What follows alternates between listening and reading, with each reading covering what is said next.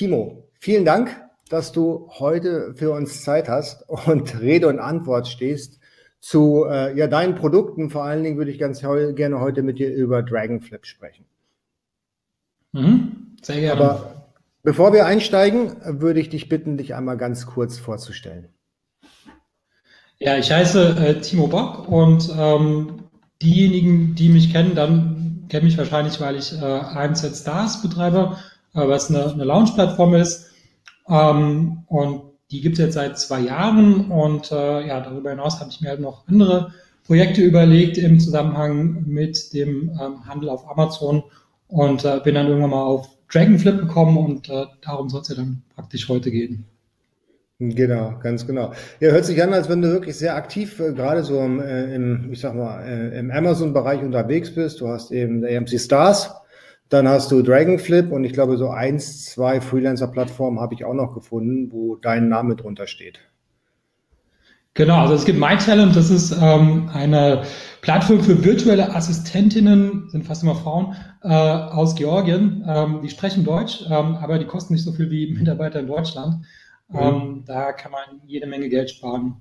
Und äh, ja, das, das gibt es auch noch. Genau, ja, ja, das, das habe ich gesehen, fand ich, fand ich sehr spannend, das Projekt. Aber wie lange gibt es denn schon Dragonflip? Dragonflip gibt es seit ja, knapp einem Jahr. Ähm, also das heißt, ja, wir haben da ganz gemütlich mit angefangen und äh, hatten dann so bis Ende äh, des letzten Jahres hatten wir äh, fünf äh, Transaktionen erfolgreich äh, begleitet mit Dragonflip. Mhm, okay. Und wie kommt man auf die Idee, so ein Projekt zu starten? Gab es da irgendwie ein Need von eurer ja, Seite? Das, ja, das gibt's wirklich. Und zwar, ähm, es gibt's ja schon im englischsprachigen Raum. Ähm, und zwar nennt sich das Empire Flippers.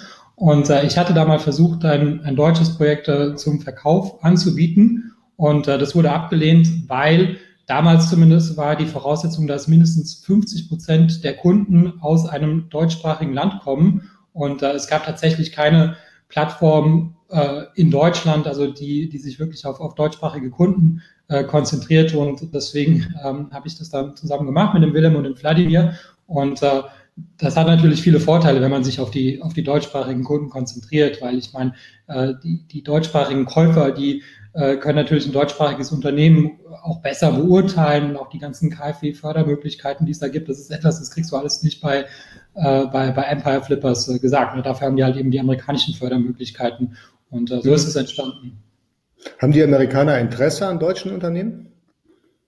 Also bei uns nicht so sehr. Also, also warum auch, ja, weil ähm, für die ist es ja auch total kompliziert, ja. Also die müssen dann irgendwie erstmal rausfinden, was eine EURI-Nummer ist, äh, bevor die dann anfangen, in Deutschland zu verkaufen. Äh, ich sehe eher dass, dass halt äh, die, die deutschen Verkäufer und die deutschen Käufer, dass, dass die zueinander finden.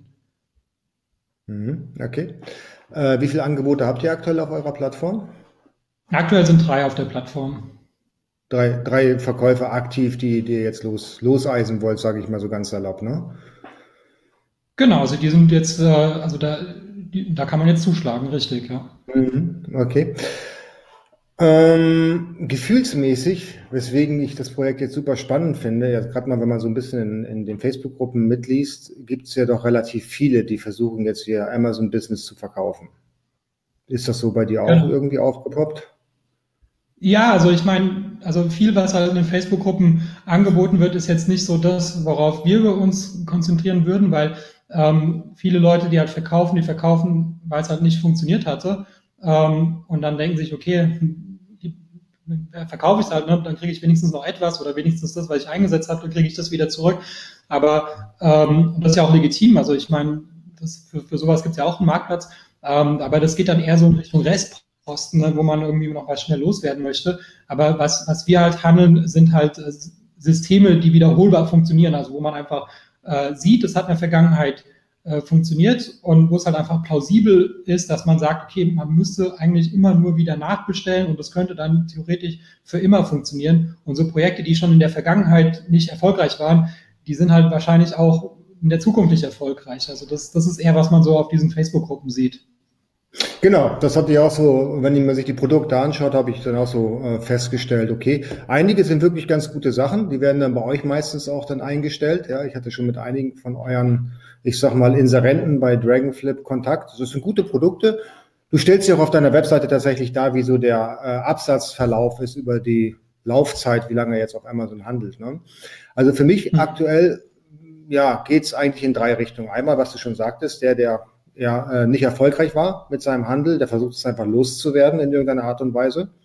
Der, der sich mit anderen Sachen beschäftigen möchte, anstatt mit Amazon-Handel, aber trotzdem erfolgreich war. Und der letzte, der möglicherweise daraus ein Geschäftsmodell macht. Sagt, ich bringe eben jetzt das Pferd auf Amazon zum Laufen. Ja, und wenn es gut funktioniert, dann verkaufe ich es einfach und mache das nächste. Die finde ich besonders interessant, also weil, weil ich denke halt, dass, dass jeder so seine Stärken hat und ähm, so könnte es, also wenn jetzt zum Beispiel, sagen wir mal, du bist jetzt besonders gut im, im, im Einkauf ähm, und äh, du kannst es halt immer wieder machen, aber dann gibt es halt andere Leute, die sind vielleicht besser im Marketing als du. Ähm, die nehmen halt etwas, was im Einkauf schon sehr gut funktioniert und verbessern das Marketing. Ähm, und dann ist halt insgesamt hat man dann äh, ein wertvolleres äh, Projekt daraus gemacht. Das, das finde ich gar nicht so unspannend. Genau, genau. Ich glaube auch, das sind dann die, die wirklich interessanten Deals, wenn man sich so ein bisschen auf Käufer- und Verkäuferseite ergänzt. Genau. Was kaufe ich? Das ist die Frage, die sich bei mir immer stellt. Wenn ich, wenn ich jetzt mit jemandem in Verhandlung gehe, was kaufe ich eigentlich? Kaufe ich das Listing? Kaufe ich die Company? Kaufe ich die Produkte? Kaufe ich das Know-how? Was ist tatsächlich das, was ich für mein Geld bekomme? Normalerweise bei euch.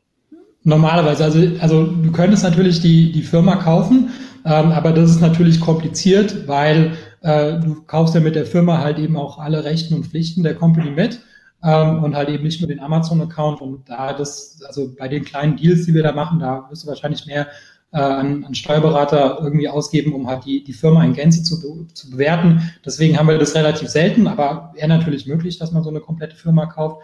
Ähm, was halt in der Regel verkauft wird, sind halt die Vermögensgegenstände und da halt äh, vor allem die Marke. Äh, weil, also auch das Amazon-Listing, das hast du jetzt wahrscheinlich mit Absicht so ein bisschen provokativ gesagt, weil das siehst du ja auch immer, dass die Leute sagen, ich verkaufe mein Amazon-Listing, aber da ist halt das Problem, dass es halt nicht dem Händler gehört, sondern Amazon gehört und äh, das kannst du ja im Prinzip immer wieder verkaufen, ja, und der nächste kannst du dann gleich wieder weiterverkaufen, weil ähm, das, das ist halt etwas, was man nicht verkaufen kann. Aber was du verkaufen kannst, ist natürlich die Marke ähm, und das ist auch super äh, äh, synchron mit Amazon, weil Amazon ja die Markenregistrierung beim DPMA ähm, mittlerweile als Voraussetzung sieht für die Markenregistrierung auf Amazon. Und äh, wenn sich die Marke überträgt beim DPMA, äh, dann über, kannst du sie halt eben bei Amazon auch übertragen und damit überträgst du dann praktisch auch die Schreibrechte vom Käufer ähm, auf den Verkäufer und äh, somit hast du dann faktisch auch das Listing gekauft, wenn du so willst. Ja, aber du hast halt eben nicht genau. das Listing gekauft, sondern du hast halt die Marke gekauft. Ja gut, aber an diesem Listing kann sich ja keiner dranhängen. Genau, weil, weil das ist ja deine Marke dann am Ende des Tages. Ne? Genau, also normalerweise hast ja. du halt mit der Markenregistrierung halt auch die, die, die höchsten Schreibrechte. Ja, genau. Ich habe das schon oft mit dem, mit dem, äh, mit dem Händler-Support durchgekaut bei Amazon. Die haben, die Markeninhaber haben sogar höhere Schreibrechte als das Support bei Amazon selber. Wird mir jedenfalls immer so gesagt. Ne? Also ich kann mir das auch gut vorstellen, weil aktuell ist es ja wirklich so, wenn du das schon abgespeichert hast, deine markenregistriertes Listing, dass es innerhalb von ein paar Minuten schon sichtbar ist, was du da geändert hast. Früher hat das ein bisschen gedauert, manchmal musstest du den Support anschreiben, aber aktuell geht das wirklich sehr flux bei denen. Ne? Das ist so meine ja. Beobachtung der letzten, der letzten Zeit. Ne? Aber das heißt auch, wenn ich, wenn ich bei, wenn ich Produkte oder wenn ich ein, ein, wenn ich ein, wie soll ich das sagen, wenn ich einen Markennamen kaufe, muss ich auch die Produkte gleich mitkaufen, also den übrig bleibenden Lagerbestand, weil die meisten verkaufen ihre, ähm, ja, ihr Amazon-Unternehmen ja nicht mit einem, mit einem Out-of-Stock-Portfolio, sondern die haben ja meistens noch irgendwas bei Amazon liegen. Sollte, sollte so sein, ja, weil, ähm, weil, weil du willst ja ein wiederholbares System übernehmen und nicht etwas, was du dann erstmal wieder wiederbeleben musst.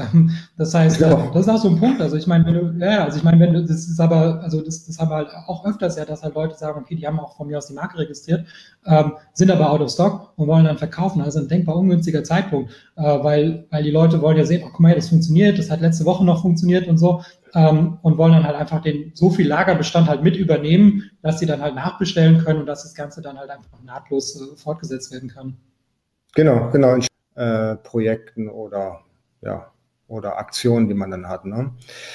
Ähm, wie, wie berechne ich denn, wenn ich jetzt mein Amazon-Business verkaufen wollte? Ja, und ich würde sagen, hey Timo, ich habe hier ein cooles Produkt, ich bin nicht, nicht out of stock, das liegt eben noch zu tausendfach bei Amazon im FBA, also mindestens noch drei Monate Lagervorrat. Wie berechnest du den Wert meines Unternehmens? Oder kann ich mir jetzt einfach aussuchen? Ja, Ja, du kannst dir schon aussuchen, weil der Vertrag findet ja zwischen dir und dem Verkäufer statt. Aber wenn es halt unrealistisch ist, dann macht es halt auch keinen Sinn, das zu listen, weil es ist ja ein Marktplatz. Das heißt, die können es ja auch vergleichen mit den anderen Angeboten. Das heißt, äh, das muss halt irgendwie realistisch sein. Und was halt so realistisch ist äh, bei uns, ist halt äh, Multiple zwischen zwischen 18 und, und 25, wenn es halt ähm, ein rein Amazon-basiertes Unternehmen ist. Auch international ist es so, also bei Empire Flippers, die veröffentlichen das auch gerne mal die Zahlen, da sieht man das halt auch, dass halt irgendwie alles über, über Multiple von 25 ähm, schon unrealistisch ist. Ähm, mhm. Wenn man gute Gründe hat, dann, also, dann kann man natürlich auch ein höheres Multiple bekommen. Aber wenn es jetzt wirklich ein reines Amazon-Business ist, äh, dann wirst du dich in dieser Bandbreite eher bewegen. 25 von was? Vom also vom, vom, vom, vom, vom monatlichen Deckungsbeitrag. Ähm, also das heißt, Gewinn ist ja immer schwierig, weil beim Gewinn würde man ja auch das Geschäftsführergehalt dann praktisch äh, äh, mit einrechnen müssen. Ähm, das wird bei uns einfach mal ignoriert, das Geschäftsführergehalt, weil das hat ja, jeder hat halt so sein eigenes äh, Gehalt oder für manche, die wollen das einfach nur in das, in das Business mit integrieren. Das heißt, die haben jetzt äh, für die, für die ist es halt nur ein kleiner Teil von, von ihrem Geschäftsführergehalt, anderer Mitarbeiter, andere denken sich, okay, das ist jetzt irgendwie, das, das lohnt sich jetzt eigentlich nicht pro Stunde gerechnet, aber es ist für mich der Einstieg und so. Deswegen soll jeder für sich selber beurteilen, was seine eigene Zeit wert ist. Wir nehmen einfach nur den Deckungsbeitrag ähm, und der wird halt, äh, also die, die, die, der monatliche Deckungsbeitrag wird halt mit 18 beziehungsweise mit 25 multipliziert und der existierende Lagerbestand, der wird einfach zum Einkaufspreis äh, durchgeleitet. Ja, ja, macht, macht Sinn. Also wir rechnen den äh, Deckungsbeitrag 1 und dann mal 18 genau. bis 25. Mhm. Okay, gut. Genau. Ja, macht, hört, hört, sich auf jeden Fall fair an. Und ähm, ist klar, wenn ich so ein Business kaufe, dann möchte ich ja auch schon ein Stück weit von dem Weg, den der Verkäufer gegangen ist, dann auch erledigt haben. Das heißt, ich kriege alle Händlerkontakte ähm, oder alle, alle, alle Factory-Kontakte, eben, dass ich dann auch direkt nachbestellen kann. Genau, also das kannst du dann auch so machen, dass du, ähm, also wir haben einen Vertrag, der, der äh, sieht halt eben vor, dass halt diese ähm, Sachen übertragen werden und du kannst dann auch vorher schon dir die Rechnungen anschauen. Also du willst ja, du willst, also man muss es ja in irgendeiner Art und Weise überprüfen, weil du könntest einfach sagen, ich kaufe das Produkt für sehr günstig ein und dann äh, am Ende gelten diese Konditionen aber nicht für den Käufer, sondern die müssen ja für dich auch gelten. Das heißt, am besten lässt du, ja, also das heißt, am besten lässt du die Rechnung zeigen. Die dürfen natürlich geschwärzt sein, das ist ja kein Problem. Du musst ja jetzt nicht jedem Interessenten da irgendwie deinen, deinen Lieferanten äh, zeigen, aber du musst halt einfach zeigen, guck mal, das sind, das sind die Konditionen und die würden halt für den, für den nächsten auch gelten. Und ähm, und wenn du es dann kaufst, dann, ähm, genau, dann, dann kontaktierst du halt den, den Lieferanten und führst es halt sofort wie der, wie der letzte auch. Mhm, mhm, okay, ja, hört sich auf jeden Fall fair an. Es, es ist ja auch so, wenn, wenn ich äh, jetzt bei dir meine Projekte einstellen würde und ich hätte 50 Interessenten, die sich dann für das Produkt interessieren, dann würde ich ja auch nicht erzählen, wo ich denn jetzt unbedingt meine Ware direkt kaufe, sondern ich würde denen sagen, ich kaufe es für x Euro, ja, aber alles andere dann, wenn du es tatsächlich gekauft hast. genau, das ist auch so wirklich die einzige Zahl, die wir wissen müssen. Weil, mhm. weil wir sehen ja, also wir lassen uns halt immer die, den, den Zugang zum, zum Seller-Account geben, so dann sehen wir schon mal die ganzen Amazon-Einnahmen und Ausgaben. Das Einzige, was wir halt nicht sehen, sind die Einkaufskosten. Und wenn wir die auch haben, dann, dann können wir halt äh, sehr schön vorrechnen, wie hoch der Deckungsbeitrag ist. Und die, wirklich die einzige Unbekannte ist der Einkaufspreis. Aber äh, ja, wenn du da jetzt irgendwie betrügen würdest, dann würde der Deal natürlich auch wieder platzen. Also das heißt, es macht überhaupt keinen Sinn, da jetzt irgendwie ähm, dem, dem Mann da irgendwie was, was anderes zu sagen. Ja. Übernimmt ihr die Informationen treuhänderisch oder kriegt auch dann der Interessent alle Informationen über den Einkaufspreis? Ähm, nein, wir, wir leiten das, wir, wir vermitteln nur die Gespräche zwischen beiden. Also das heißt, äh, also alles, was bei uns angefragt wird, äh, wird nur nach Rücksprache mit dem, mit dem Händler weitergeleitet.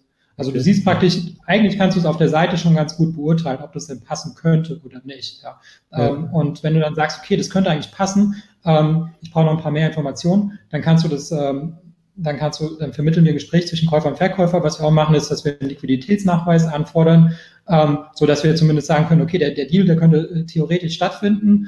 Ähm, und äh, ja, der Verkäufer hat aber immer auch die Möglichkeit, äh, äh abzulehnen. Also er kann auch sagen, nee, mit dem will ich nicht sprechen, das ist ein direkter Wettbewerber, ist auch in Ordnung, ja, dann leiten wir es halt einfach, dann, dann gibt es ja kein Gespräch. Ja, okay, alles klar. Ähm, wenn ich jetzt bei euch so ein Projekt kaufen wollte, Das heißt also, verkaufen ist ganz klar, ich stelle es bei euch ein, ich biete es an, die Informationen gebe ich dann entweder euch oder dann den, den Interessenten. Aber wenn ich jetzt Interesse hätte, so ein Projekt bei euch zu kaufen, dann müsste ich ja von, von dem vermutlichen Gewinn Status Quo irgendwie äh, erstmal das 18-fache bezahlen für das für, für das Listing, sage ich mal, für die Produkte, für die Namensrechte, zuzüglich dann die, die, äh, die, den Warenbestand. Genau. Das wäre das wäre der aktuelle Stand. Okay. Das heißt also, wir gehen davon aus, dass äh, der Verkäufer bereits eine Vorleistung von ungefähr 18 Monaten geleistet hat, bevor er das Produkt verkauft. Ja, es kann auch mehr als 18 sein. Es gibt ja noch ein paar Faktoren, die sich dann positiv auswirken auf das, auf das mhm. Multiple. Also 18 wäre jetzt schon am unteren Ende. Aber ja, damit müsstest du schon rechnen. Okay, alles klar. Ja gut, wenn man, wenn man sagt, okay, ich habe jetzt ein Listing, also bevor man ein Produkt eben sourced, bevor man das Produkt dann eben beim Händler angefragt hat, produziert hat, bevor es dann auch tatsächlich im Lager ist und ich dann die ersten Gutscheincodes rausgehauen habe, ist ja meistens auch ein Jahr um. Ne? Und macht natürlich Sinn dann, ähm, oder es kann Sinn machen, das Projekt besser zu kaufen, als neu zu starten.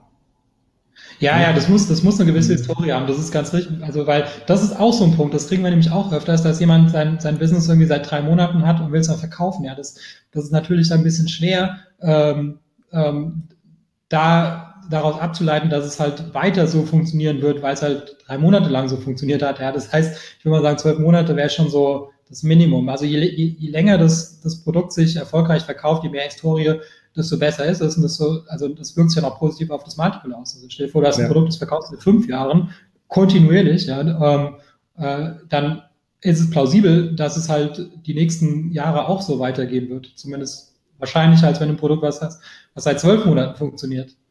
Genau, ja. Absolut, gebe ich, gebe ich dir vollkommen recht. Ähm, ist es für euch auch noch ein, ein Trigger, ein Projekt höher zu bewerten, wenn es nicht nur über Amazon verkauft wird, die Einzelprodukte, sondern auch im eigenen Shop und auf Ebay und vielleicht auch irgendwo anders international, möglicherweise im eigenen Shopify Store dann über Facebook beatmet?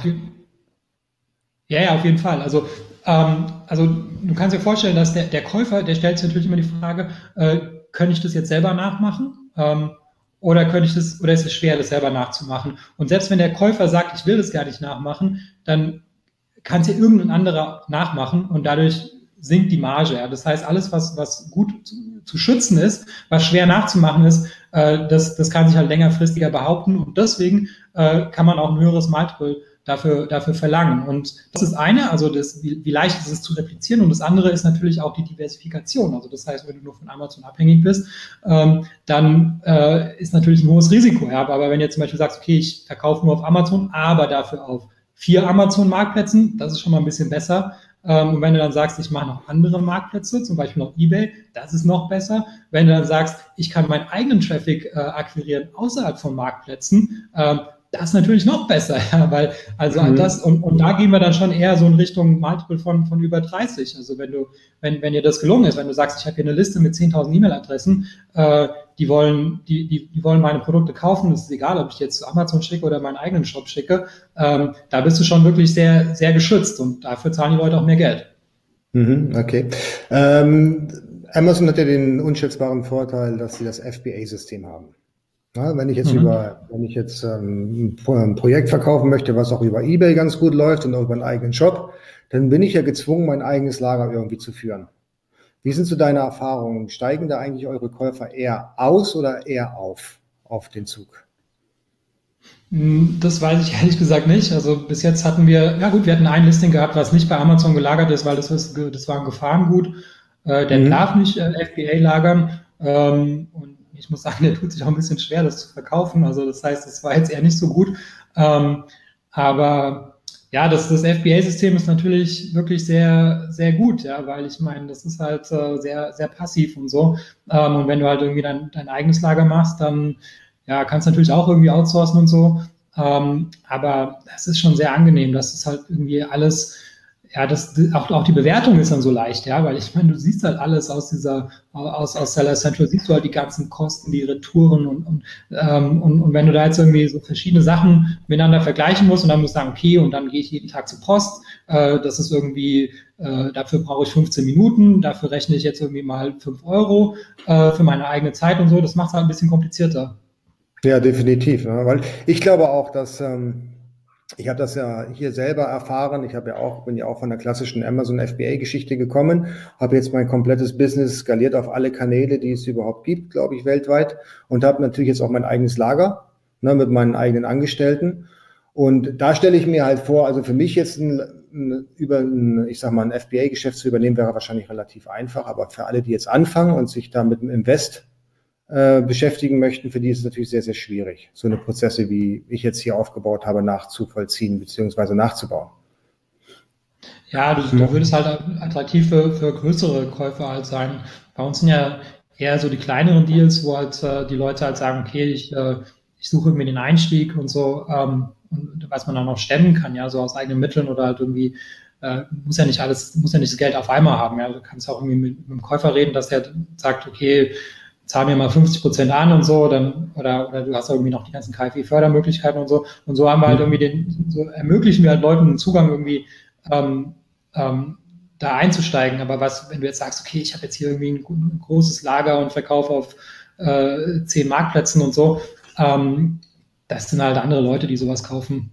Ja, da wir jetzt gerade vom KfW-Förderkredit gesprochen haben, unterstützt ihr denn eure Käufer dann in dieser Richtung auch? Ja, wir wollen ja, dass der Deal stattfindet. Also das heißt, äh, äh, wir haben jetzt äh, ähm, einen, einen äh, Berater praktisch, den wir, äh, den wir da gerne weiterempfehlen. Äh, das Erstgespräch ist auch kostenlos und der ist auch von der KfW zertifiziert. Das heißt, mit dem kann man einfach mal kurz quatschen und der sagt dann, okay, ich bin mir ziemlich sicher, dass, dass man, ähm, wenn man den Antrag stellt, dass er genehmigt wird. Und ähm, dann ähm, das ist halt eine feine Sache für die Banken, weil äh, 80 Prozent vom Risiko wird von der KfW übernommen. Äh, wenn man existierendes Business übernimmt, ist es auch für die KfW leichter zu beurteilen, zumindest leichter, als wenn man mhm. sagt, ich starte was Neues. Bis zu 30.000 Euro davon können auch für die Warenfinanzierung verwendet werden. Also das heißt, und das ist auf jeden Fall ein sehr günstiger Kredit, also viel günstiger als, als andere äh, Warenkredite.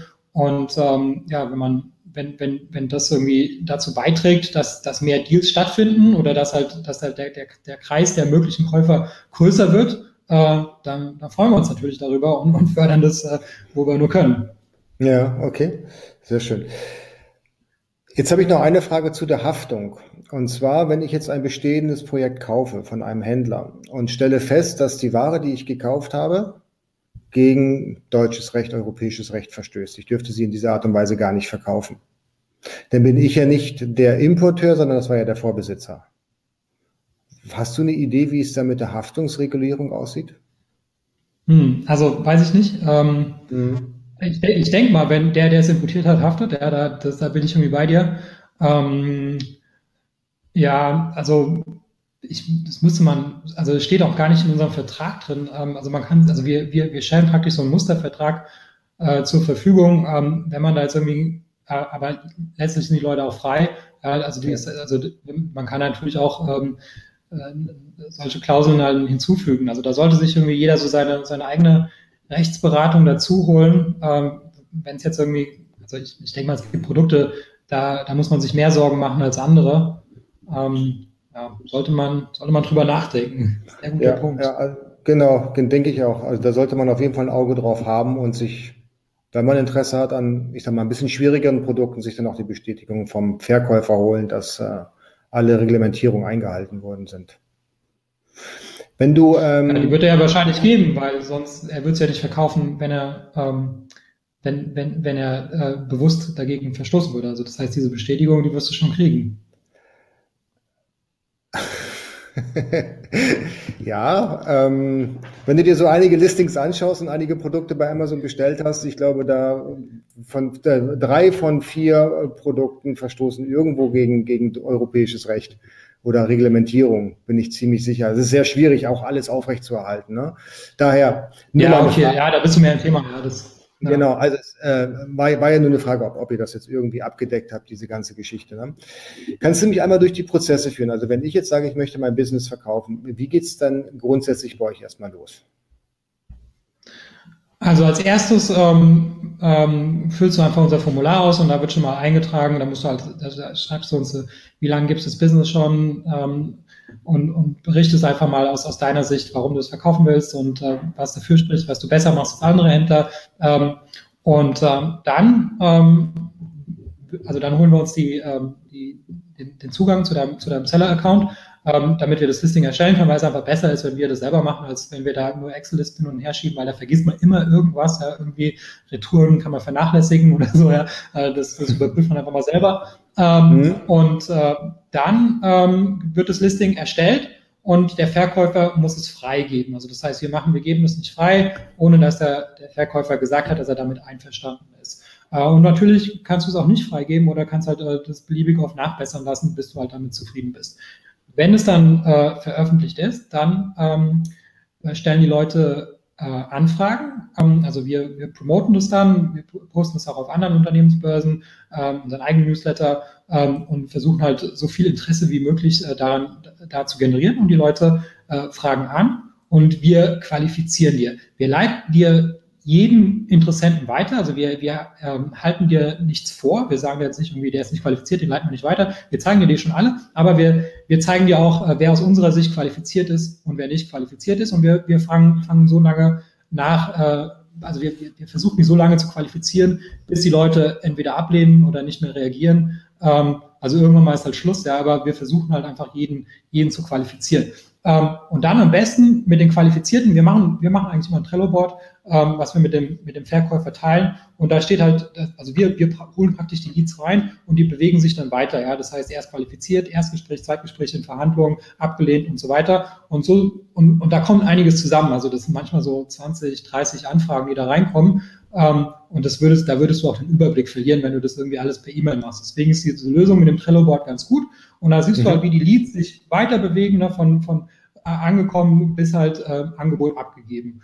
Und ähm, ja, im besten Fall hast du halt äh, mehrere Angebote am Ende und äh, suchst dir das Beste raus, wenn es gut läuft. Das heißt, die Qualifizierung, das macht ihr denn schon. Ihr sprecht dann mit dem, mit den potenziellen Käufern und versucht möglichst die Informationen aus ihnen herauszukitzeln. Genau, das machen wir, ja. Und wir tragen mhm. das dann ein, äh, schicken dann zum Beispiel ähm, einen Liquiditätsnachweis, das kann einfach nur ein ähm, Auszug aus dem, aus dem Konto sein. Ähm, und was halt, was es halt plausibel macht, ja, wo man halt sagt, okay, das ist jetzt, wir können ja nicht 100% garantieren, dass das, äh, äh, dass es so ist, aber es ist sehr plausibel und die Leute haben ja auch keinen keinen Anlass, irgendwie da was Falsches zu sagen, weil am Ende bringt es ihnen gar nichts, weil wenn sie am Ende irgendwie das, den, das, den, das nicht kaufen können, dann haben sie damit gar nichts gewonnen. Aber wir versuchen halt einfach so, dass halt diejenigen, die, die, die besonders plausibel und, und, und glaubhaft äh, vermitteln, dass sie das kaufen wollen, die, die äh, leiten wir dann praktisch oder die, die leiten wir, die, die markieren wir als ähm, qualifiziert und mit denen, auf die soll man sich konzentrieren. Okay, und dann, äh, wenn ihr den Qualifikationsprozess zu Ende geführt habt, dann gibt es dann die Connection zwischen Verkäufer und Käufer, die den, den Deal letztendlich abschließen. Genau, das machen die mal untereinander. Also das heißt, wir sind, äh, wir, wir haben damit dann jetzt nichts zu tun, also auch so die ganzen Haftungsfragen und so, was du gesagt hast. Das heißt, das ist jetzt nicht, äh, also wir haften jetzt nicht persönlich dafür oder sowas, ja, sondern das muss man halt untereinander ausmachen. Ähm, und äh, unsere Arbeit ist praktisch mit der, mit, der, mit der Vorstellung abgeschlossen. Natürlich stellen wir gerne unseren, unseren Mustervertrag immer zur Verfügung. Das macht das Ganze ein bisschen leichter, ne? wenn man jetzt äh, zum Anwalt geht und sagt, guck mal hier, ich habe hier diesen Mustervertrag, äh, kannst du den mal bitte prüfen und so, äh, als wenn man zum Anwalt geht und sagt, ich habe hier folgende Problemstellung, kannst du mal einen Vertrag entwerfen. Ja, das ja. wird immer teurer, mhm. deswegen ist es ganz gut, wenn man unsere Mustersachen nimmt, um, um da anzufangen. Genau, ja, sehr nice. Gut. Äh, magst du noch gerade erzählen, was äh, Dragonflip kostet oder ist das Verhandlungssache bei euch? Also es kostet mal 15 Prozent, wie, wie bei Amazon. 15 Prozent, also äh, an, ja, passt ja gut. Okay. Ja, aber nur, nur, das heißt, ja, nur, nur im Erfolgsfall. Also das heißt, wenn ja. das, die, das Erstellen des Listings und so, das ist alles kostenlos. Äh, und wenn der Deal nicht stattfindet, äh, dann äh, hat man auch nichts gezahlt. Also das ist äh, relativ wenig Risiko. Ähm, mhm. Und äh, auf das, das Inventar selber, äh, darauf, äh, das leiten wir eins zu eins durch. Also da nehmen wir auch keine, keine, keine Provision, sondern nur wirklich auf, auf, das, auf das Business selber. Darauf nehmen wir dann die 15% Verkaufsprovision und die zahlt der, ähm, der Verkäufer. Also der Käufer zahlt es nicht, sondern der Verkäufer zahlt das. Mhm, okay, gut, sehr nice. Ähm, magst du noch ähm, gerade erzählen, ob es in irgendeiner Form Konkurrenz gibt zu eurem System oder seid ihr tatsächlich im Moment auf die einzigen am Markt, die das auf diese Art und Weise betreiben? Ja, es auf gibt schon im internationalen Bereich, äh, im Deutschsprachigen. mhm. ähm, es, es, gibt Unternehmensbörsen, ähm, Ähm, aber da kannst du halt auch irgendwie eine Metzgerei kaufen oder irgendwie ein Sägewerk oder sowas kaufen und dann halt eben auch mal ein FBA-Business. Ähm, das, das gibt's schon, ja. Aber ich meine, ich glaube, wir sind äh, die einzigen, die sich wirklich auf, auf äh, Amazon-basierte Unternehmen im deutschsprachigen Raum äh, ausschließlich konzentrieren. Ja, ich habe das mal probiert. Bei der ähm, Industrie- und Handelskammer gibt es auch so eine Unternehmensbörse. Da kann man sich genau. dann auf verschiedene Unternehmen bewerben. Ich habe da mal so 20 Anfragen rausgeschickt. Ich habe nie eine Antwort bekommen. Ich weiß nicht, ob die nicht aktiv sind oder ähm, ob ich da irgendwie einen Fehler gemacht habe, aber da war da der Rückläufer, obwohl ich ja Käufer war und die eigentlich ja das Unternehmen verkaufen mhm. wollten, habe ich nie eine Antwort bekommen. Äh, genau. Ja, ich, die leiten es ja auch noch weiter. Also die, ja, ja aber die ja, also das ist eine, ähm, die, die ist eigentlich nicht, nicht schlecht. Also wir posten auch immer alles, was wir verkaufen auf dieser Börse, weil da einfach viele Leute sind. Ähm, und äh, die, also wir kümmern uns natürlich darum, weil wir wollen ja, dass der Deal stattfindet. Also das heißt, genau. die Anfragen, die über die IHK kommen, äh, die sind bei uns natürlich genauso willkommen wie die, wie die Anfragen, die über unsere eigene Seite kommen. Mhm.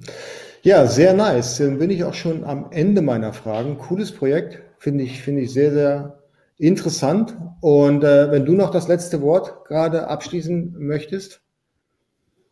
Ähm, ja, also ich denke, wenn man, wenn man das Unternehmen so baut, dass man es äh, verkaufen kann, dann ähm, habt ihr als Unternehmer ein angenehmeres Leben. Ähm, das heißt nicht unbedingt, dass ihr es verkaufen müsst. Ihr könnt es einfach behalten und äh, in, in ein entspanntes Unternehmen äh, Unternehmerleben leben praktisch, ähm, aber ihr habt zumindest mal die Möglichkeit, das zu verkaufen. Und äh, wenn ihr es dann verkaufen wollt, dann äh, natürlich sehr gerne bei uns, aber äh, wenn ihr es für immer behalten wollt, dann äh, ist natürlich auch eine, eine feine Sache. Sehr schön. Okay, dann vielen Dank, Timo, fürs Interview. Danke.